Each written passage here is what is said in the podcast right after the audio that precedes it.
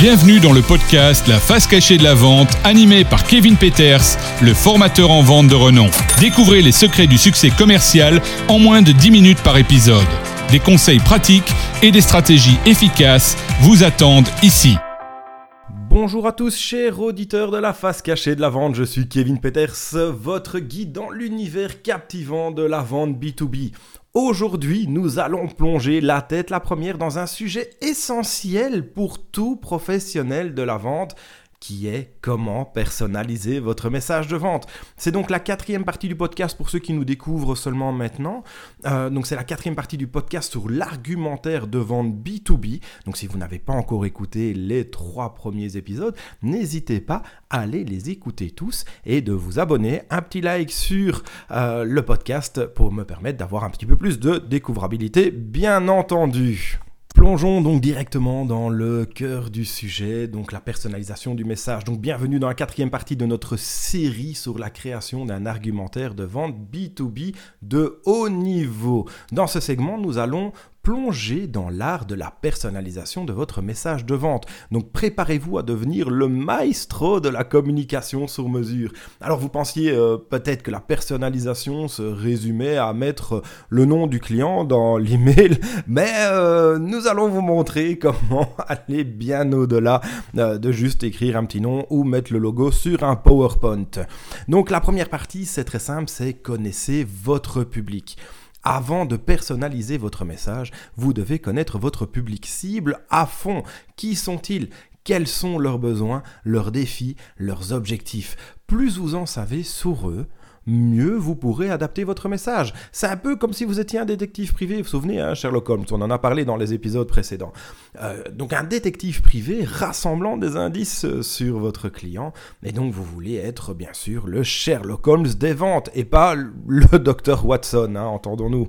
Une fois que bah, ça c'est compris, évidemment, il faudra passer sur la deuxième partie qui est donc parler le langage du client. Une fois que vous comprenez votre public cible, parler leur langue. Ça ne sert à rien de parler technique à une personne qui ne comprend pas le technique et ça ne sert à rien de ne pas être technique à une personne qui veut entendre du technique, si vous comprenez un petit peu ce que je veux dire. Hein. Utilisez des termes et des phrases qu'ils emploient. Cela montre que vous êtes en phase avec votre euh, client et que vous êtes en phase avec leurs préoccupations et que vous parlez de solutions spécifiques qui vont résoudre leurs problèmes. Imaginez que vous soyez un caméléon euh, linguistique. Hein. Vous voyez, j'aime bien utiliser des exemples très imagés. Hein. Euh, donc que vous êtes capable de vous adapter à n'importe quel environnement.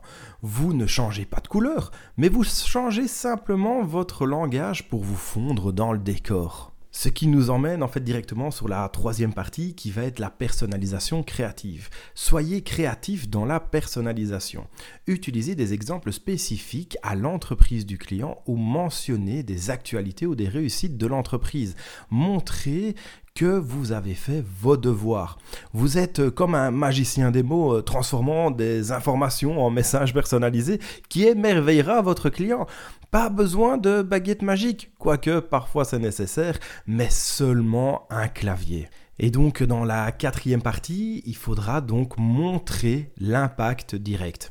Enfin, donc montrer comment votre produit ou service aura un impact direct sur les objectifs et les résultats de l'entreprise du client.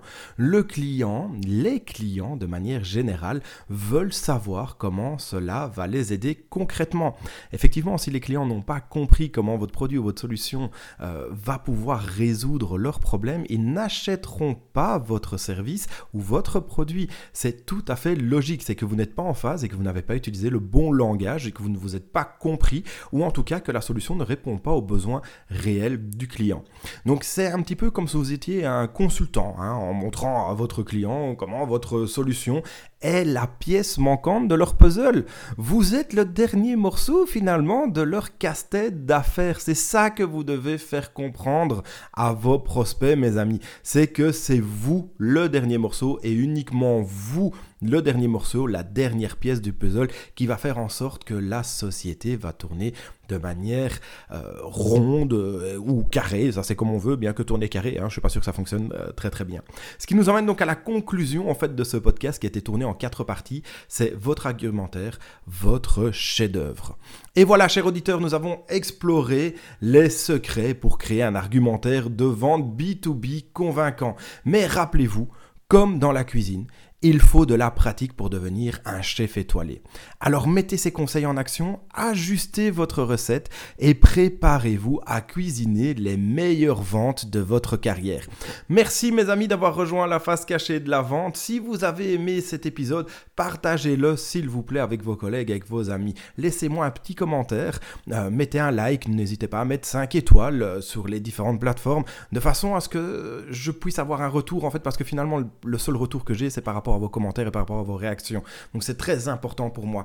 Merci beaucoup. C'était Kevin Peters, votre complice dans l'art de la vente. Restez créatifs, adaptez-vous et à la prochaine fois. Merci, bye bye. C'est tout pour aujourd'hui dans la face cachée de la vente avec Kevin Peters. N'oubliez pas de vous abonner pour ne rien manquer des prochaines astuces de vente. Rendez-vous la semaine prochaine pour un nouvel épisode rempli d'inspiration et de conseils pour réussir dans le domaine de la vente.